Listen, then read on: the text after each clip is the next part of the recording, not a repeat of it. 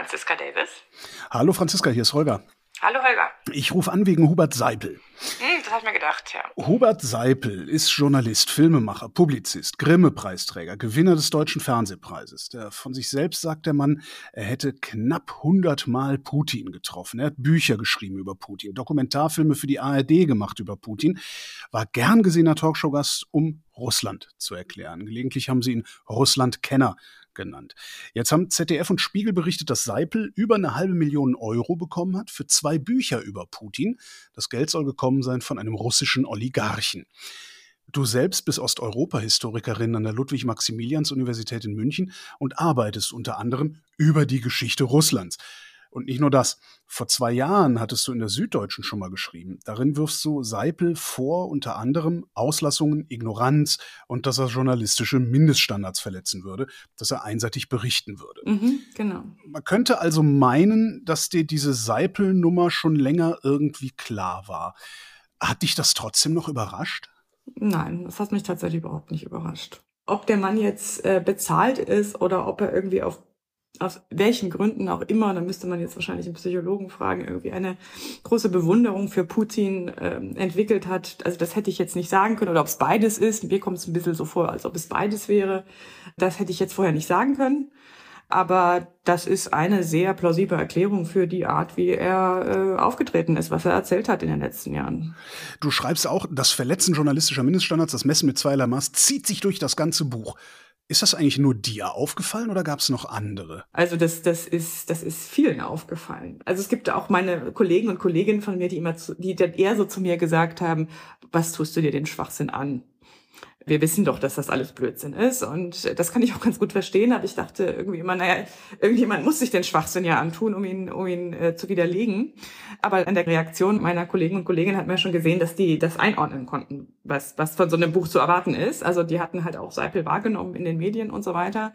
Und äh, was ja jetzt auch deutlich ist, und das habe ich auch schon damals wahrgenommen, als er sozusagen seinen, seinen letzten großen Karrieresprung oder was heißt Karriere, weiß ich jetzt nicht, aber als er da eben diese Rolle dann annahm, des, des äh, vermeintlichen Russland-Experten. Seitdem nehme ich ihn wahr, das so, so 2013, 2014, seit, äh, seit eben dem Beginn des Krieges äh, Russlands gegen die Ukraine. Und anderen Journalisten, die sich auskennen und Journalistinnen ist das natürlich auch aufgefallen. Wir haben ja sehr gute. Das ist ja, das war ja immer das Schlimme. Also wir haben ja extrem gute Journalisten und Journalistinnen zu Russland und der Ukraine gehabt. Und natürlich ist ist denen aufgefallen, dass was Seipel da macht mit gutem Journalismus nichts zu tun hat. Die Fachwelt hat's gemerkt, einzelne Journalistinnen und Journalisten haben's gemerkt.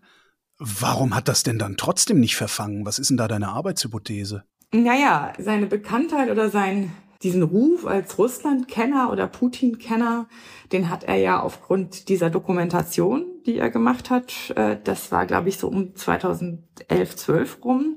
Und dann eben nochmal ein langes Putin-Interview, das 2014, äh, so, so irgendwann im Winter, ich glaube so November 2014 bei Günther ja auch ausgestrahlt wurde.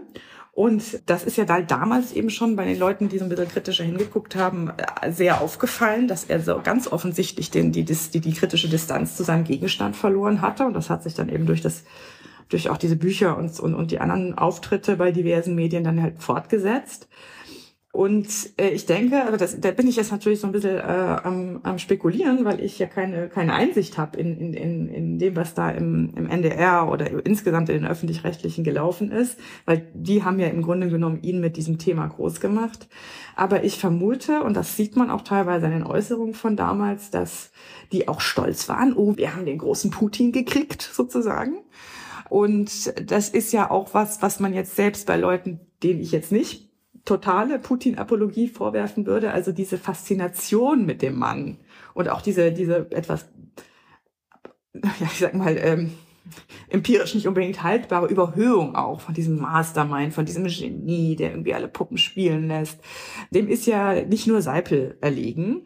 Und ja, das war dann einfach der Coup. Wir haben diesen Mann gekriegt und dann haben sie aber dann eben, ja, nicht mehr hingeschaut. Erstmal muss man sich ja sowieso die Frage stellen, ein, ein KGB-Mann, ein Geheimdienstmann wie Putin, der überlegt sich doch sehr genau, äh, mit wem er Zeit verbringt und wen er so nah ranlässt. Ist das ein Problem des öffentlich-rechtlichen Rundfunks? Also ich, die, die russlandfreundlichen Narrative ist kein sozusagen äh, Sonderproblem des öffentlich-rechtlichen Rundfunks. Das würde ich nicht sagen.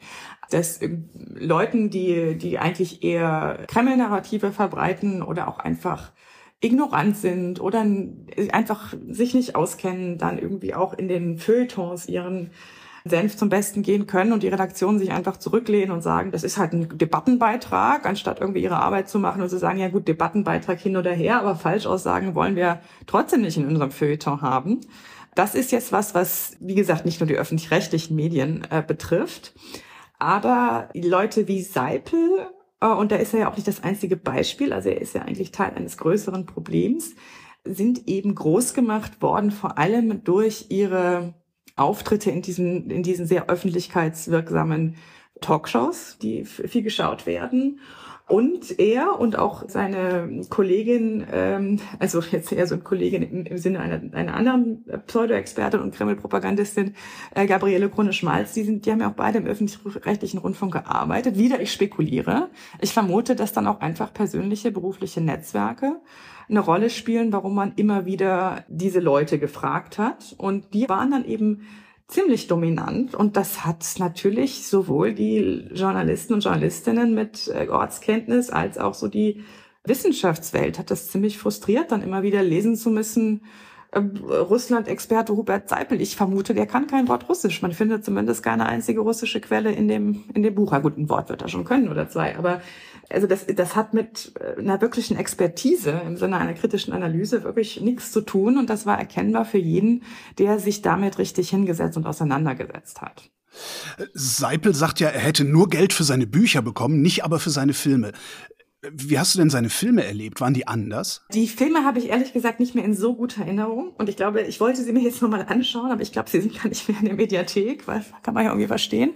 Also in dem allerersten, wenn ich mich so richtig erinnere, war, also richtig kritisch war er auch da schon nicht, aber trotzdem war der allererste Film, trotzdem irgendwie interessantes Anschauungsmaterial, wenn man sich auskannte. Wenn man sich auskannte. Wenn man sich auskannte. Es hat natürlich irgendwie diese kritische Einordnung hat ja äh, da schon, sage ich mal, wenig stattgefunden. In dem Interview dann, das 2014 bei Günther Jauch ausgestrahlt wurde, noch weniger. Und zumal, äh, ich, wenn ich mich richtig erinnere, wurde ja dann auch direkt im Anschluss dieses Interview diskutiert, wo auch Seipel dabei war. Und wirklich aller, aller, aller spätestens da hätte man es merken müssen. Weil da war klar, der Mann hat die Distanz nicht, die es braucht. Sein Film ich Putin, ein Porträt, äh, ist 2012 gelaufen in der ARD, 50 Mal wiederholt worden, in elf Länder verkauft und das heißt, die ARD hat im Grunde da ja, Kreml-Propaganda-Vorschub geleistet? Ja, das muss man leider so, so klar sagen. Ich will aber nochmal auch, weil ich möchte jetzt hier auch kein einseitiges Medienbashing machen. Das Verrückte war, besonders in der Zeit, wo ich das besonders stark verfolgt habe. Das war eben seit, seit, dem, seit dem Beginn des Krieges gegen die Ukraine oder im Grunde genommen seit, den, seit der Revolution der Würde in Kiew im Winter 2013-14, dass das so parallel lief. Ne? Wir hatten Leute wie Seipel, die dann ständig da in den Talkshows saßen und ihre Kreml-Narrative verbreiten konnten, teilweise eben auch ohne eine kritische Einbindung von den Moderatoren. Ne? Klar war, waren dann dann immer andere Leute eingeladen, nicht immer die beste Besetzung, würde ich sagen, aber ich weiß nicht, von Rolf, Wolf Biermann hat mal dagegen gehalten bei so einer Sendung. Äh, Arnulf Baring, den ich eigentlich äh, wo ich eigentlich jetzt nicht so ein großer Fan von seinen anderen politischen Positionen war, der hat auch leidenschaftlich dagegen gehalten. Aber die Moderatoren haben sich dann so teilweise einfach zurückgelehnt und so gesagt, ja, das ist die eine Meinung und das ist die andere Meinung.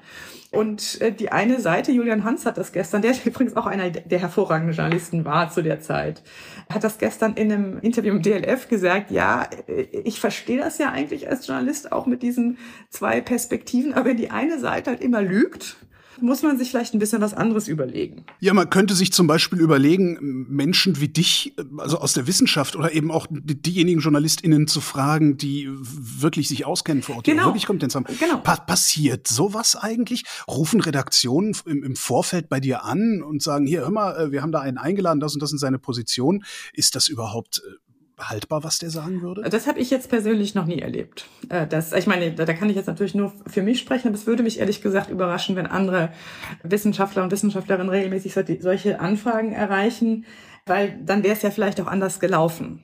Ja? Also dann, äh, also diese Frustration sozusagen in der Experten-Community, die war ja da.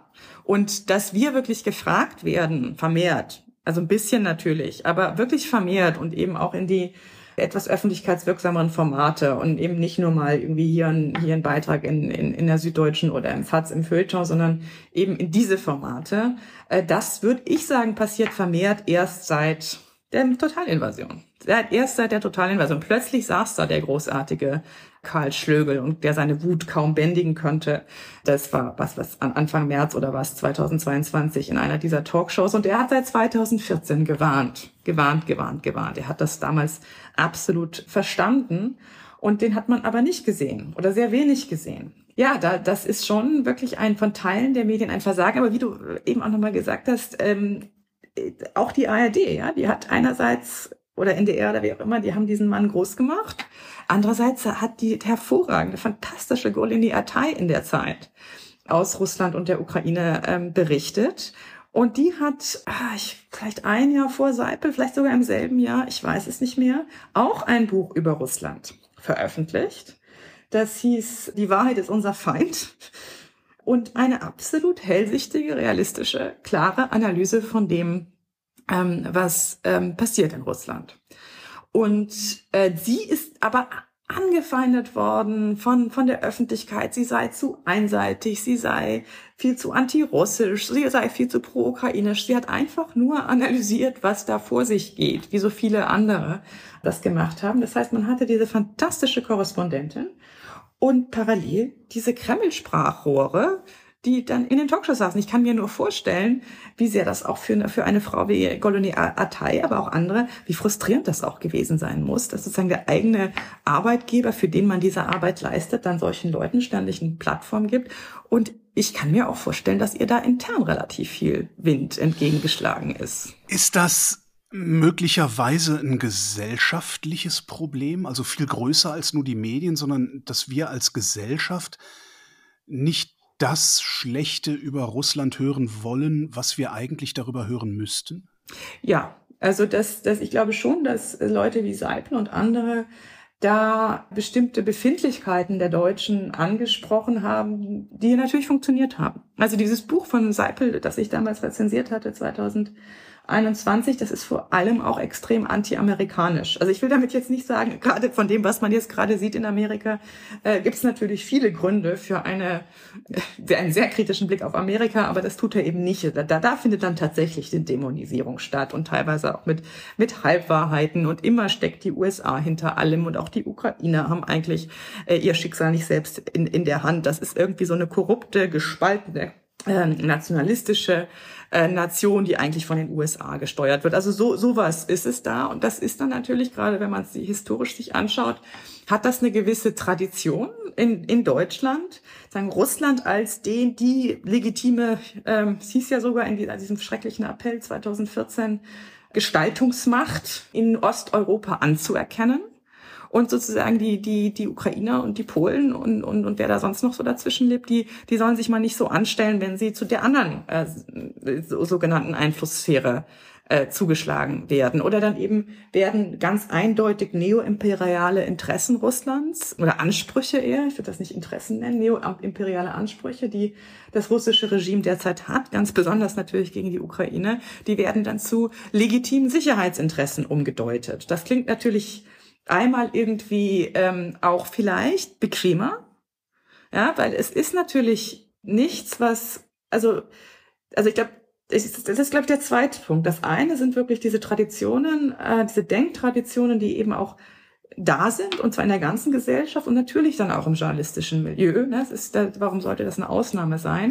Ein gemeinsamer deutsch-russischer Imperialismus auf Kosten ähm, Ostmitteleuropas. Und das andere ist aber auch, dass das natürlich irgendwie die bequemere, äh, in Anführungszeichen, Wahrheit ist, die bequemere Erzählung. Immer zu sagen, ja, und Russland hat halt Interessen und, und, und Putin ist nur enttäuscht und wir müssen uns einfach ein bisschen, bisschen Dialog machen und ein bisschen Kompromisse. Äh, und dann ist das schon alles okay in Europa. Dass, dass, dass das verfängt. Zurück zu Seipel. Ich hab mal gelernt, you don't shit where you eat. Jetzt hat Hubert Seipel dem ZDF und dem Spiegel gesagt, dass äh, in diesem sogenannten Sponsorenvertrag, den er mit dem Oligarchen hatte, dass da drin stehen würde, er würde keinerlei Verpflichtungen eingehen, zum Beispiel was den Inhalt des Buches betrifft. Wie glaubwürdig findest du das? Ja, also ich finde das null glaubwürdig. Zumal natürlich ist es schlimm mit der Bezahlung. Das ist natürlich richtig übel. Ja, klar. Aber man könnte jetzt auch so argumentieren und sagen, dass hier jemand unseriös ist. Das, da, da, dazu brauche ich die Information über die Zahlung nicht.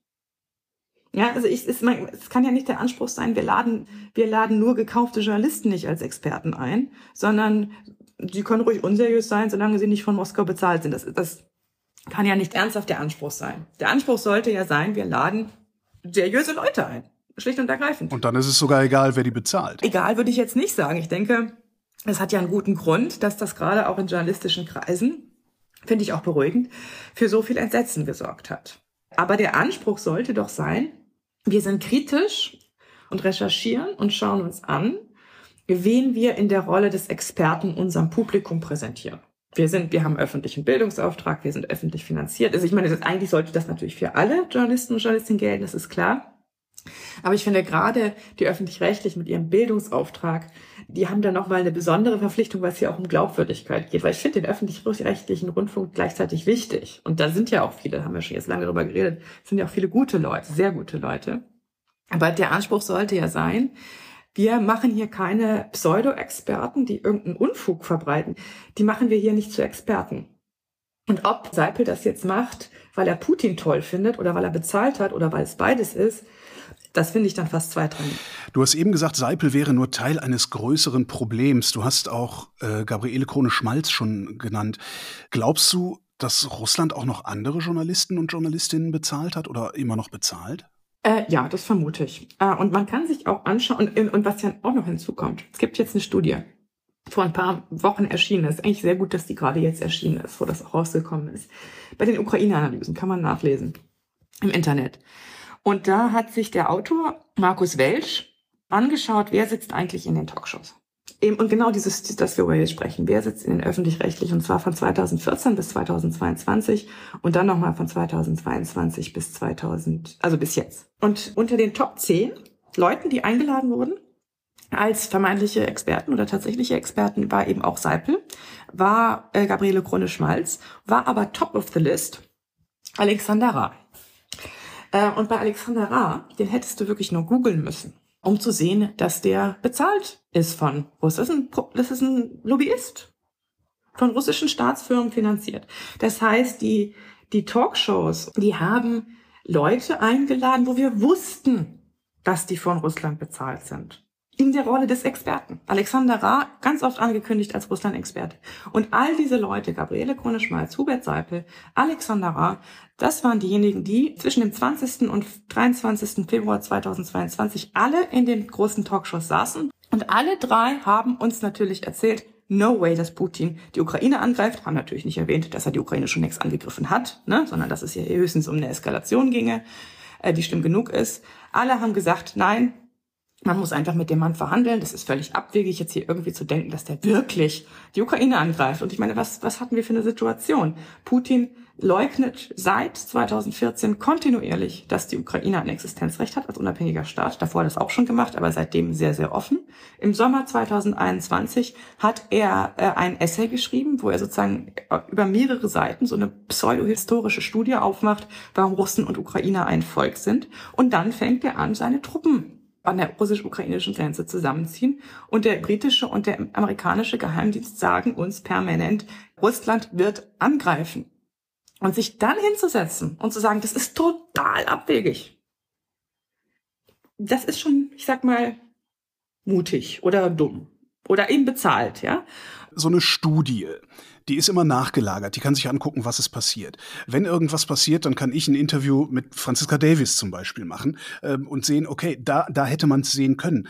Woran würdest du, woran kann ich aber in der Zukunft erkennen, oder zumindest, was könnte in der Zukunft meine Alarmglocken klingeln lassen, wenn ich entsprechendes Personal in den Medien auftreten sehe? Tja. Woran erkenne ich, dass jemand dazu da ist, Kreml-Narrative zu verbreiten und nicht dazu da, ein differenziertes Bild zu präsentieren. Tja, ich meine, ja, selber recherchieren. Kann ich nicht. Ich schalte den Fernseher ein und dann sehe ich da vier Leute sitzen. Tja, Ich meine, inzwischen haben wir, haben wir einen Informationsstand, wo ich sagen würde, dass, ähm, das kann man, das, da kann man schon so bestimmte, weil die Leute haben ja auch immer dasselbe erzählt. Die NATO ist schuld, die USA stecken hinter allem, in der Ukraine findet ein angeblich Bürgerkrieg statt. Also das waren also die Buzzwords sozusagen, das waren eigentlich immer dieselben, die legitimen Sicherheitsinteressen. Also da konnte man wirklich da konnte man sozusagen Bullshit-Bingo spielen. Ich nehme mal die legitimen Sicherheitsinteressen. Staaten haben ja durchaus legitime Sicherheitsinteressen. Woran erkenne ich, dass ausgerechnet dieses eine legitime Sicherheitsinteressen, das mir da in einer Talkshow von irgendwem präsentiert wird, dass das letztendlich nur Kreml-Propaganda ist? Ja, im Grunde genommen, ähm, also wenn man dann sozusagen nicht bereit ist, selber, selber zu, zu recherchieren, dann, dann wird es schwierig. Aber dafür habe ich doch die Redaktionen, dass die das für mich recherchieren. Ja, das, das, das, das ist der Punkt. Deswegen, da müsste es anfangen. Das, da müsste es anfangen. Also es wäre nicht schwer gewesen. Und es ist auch bis heute nicht schwer zu recherchieren, was haben diese Leute eigentlich für einen Status in den Fachcommunities. Und es ist jetzt auch vielleicht auch eher zweitringig, ob das die journalistische oder die, die wissenschaftliche äh, Fachcommunity äh, ist. Man kann sich da ja relativ leicht einfach mal informieren. Man kann sich die Leute etwas kritischer ansehen. Und das wäre eben die Aufgabe der Redaktion. Das wäre einfach die journalistische Sorgfaltspflicht. Und das geht, ähm, also wir haben, das ist auch eben in dieser Studie ganz interessant gezeigt, wir haben schon Wechsel erlebt seit 22, also seit 24. Februar. Und da habe ich deswegen auch ein bisschen den Verdacht, dass die Talkshows wussten, dass sie da nicht seriöse Leute haben, weil wenn die wirklich alle geglaubt hätten, Seipel, Ra und Krone Schmalz sind Russland-Experten, dann hätten sie sie doch am 25. Februar anrufen und fragen müssen. Ja, jetzt ist er ja irgendwie doch einmarschiert. Was, was denn jetzt? Aber die waren weg aus dieser Liga. Alle drei. Ja, das heißt, die waren, die waren wirklich weg. Jetzt hat der Verlag Hoffmann und Kampe angekündigt, Seipels Bücher nicht mehr anzubieten. Der NDR prüft rechtliche Schritte. Der, der will sogar eine Kommission einsetzen, um das alles prüfen zu lassen. Reicht dir das? Also mir, nee, also ich meine, ich, wie gesagt, Ach ja, ja, aber da sollte es nicht aufhören. Natürlich ist das ein guter erster Schritt. Aber ich habe nochmal meine alten Tweets angeschaut zu, zu, zu Hoffmann und Kampe. Ich habe im März, glaube ich, Anfang März 2022 habe ich auf Twitter, das hat natürlich niemand interessiert, verstehe ich auch. Aber da habe ich geschrieben, nehmen Sie dieses Buch aus dem Programm. Ich, ich, ich gehe in Buchhandlungen in Deutschland und da machen sie jetzt einen Russlandtisch, damit die Öffentlichkeit sich sozusagen informieren kann. Und was sehe ich da? Hubert Seipel. Ja, also was, was faktisch passiert ist, ist, dass dieser Typ dann noch mit dem Verkauf von seinem Buch zwischen, also das vermute ich zumindest, weil da war ja plötzlich auch nochmal ein sehr großes Interesse nochmal da und die Leute sehen, Hach, Hoffmann und Kampe, ähm, Putins Macht, Hubert Seipel, preisgekrönter Journalist, kaufe ich mir mal. Und was lesen sie da? Kreml-Propaganda. Und ähm, trotzdem lag der ganz, habe ich ganz oft gesehen, lag dieses Buch auf diesen Buchtischen bei, bei Hugendubel oder wo auch immer, bei den, bei den Russland-Ukraine-Titeln. Und dann habe ich geschrieben, nehmt das Programm, nehmt das Buch aus dem Programm. Gab es eine Reaktion? Nein, natürlich nicht. Also natürlich nicht. Irgendeine wütende Historikerin schreibt irgendwas auf Twitter. Die Süddeutsche schreibt, Seipel äh, hätte Journalisten in Bezug auf die Putin-kritische Berichterstattung über den Ukraine-Krieg vorgeworfen, sie würden moralische PR verbreiten. Und er hat sie in ihrer Zitat auch wieder moralischen Überlegenheit mit noch ein Zitat militanten Islamisten verglichen. Von dieser Wortwahl mal abgesehen wie berechtigt ist Kritik auch in die, ich sag mal, pro-ukrainische Richtung? Also natürlich ist es eine Herausforderung für Journalisten, für Journalistinnen, für auch für Leute wie mich, für, für, für Wissenschaftler und Wissenschaftlerinnen. Natürlich sind wir um Distanz, um kritische Distanz äh, bemüht.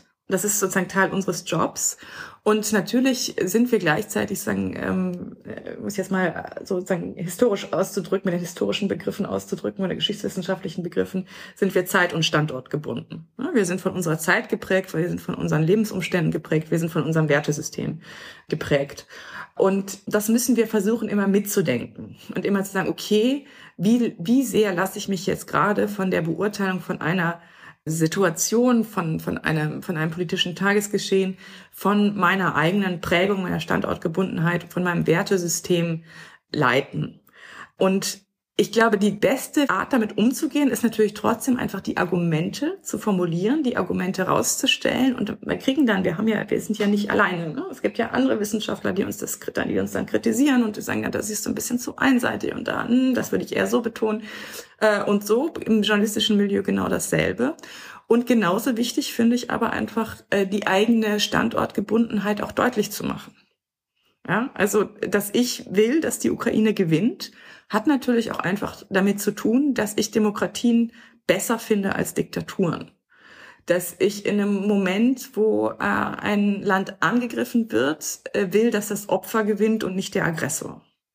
Dass ich das, was ich in der Ukraine an gesellschaftlichen Entwicklungen in den letzten zehn Jahren hin zu mehr Liberalismus, hin zu größerer Vielfalt, zu mehr politischer Partizipation, zu einer zivilgesellschaftlichen Partizipation, ist mir von meinem Wertesystem viel sympathischer als das, was ich in Russland beobachtet habe in den letzten zehn Jahren, wo nämlich die, die Bewegung sozusagen genau andersrum war. Äh, und ich glaube, das deutlich zu machen, das, das, ist, das, das erhöht unsere Glaubwürdigkeit. Franziska Davis, vielen Dank. Danke dir, Holger. Danke für den Anruf. Und das war Holger ruft an für diese Woche. Danke für die Aufmerksamkeit. Nächste Woche reden wir wieder über Medien. Bis dahin gibt es über Medien zu lesen auf übermedien.de.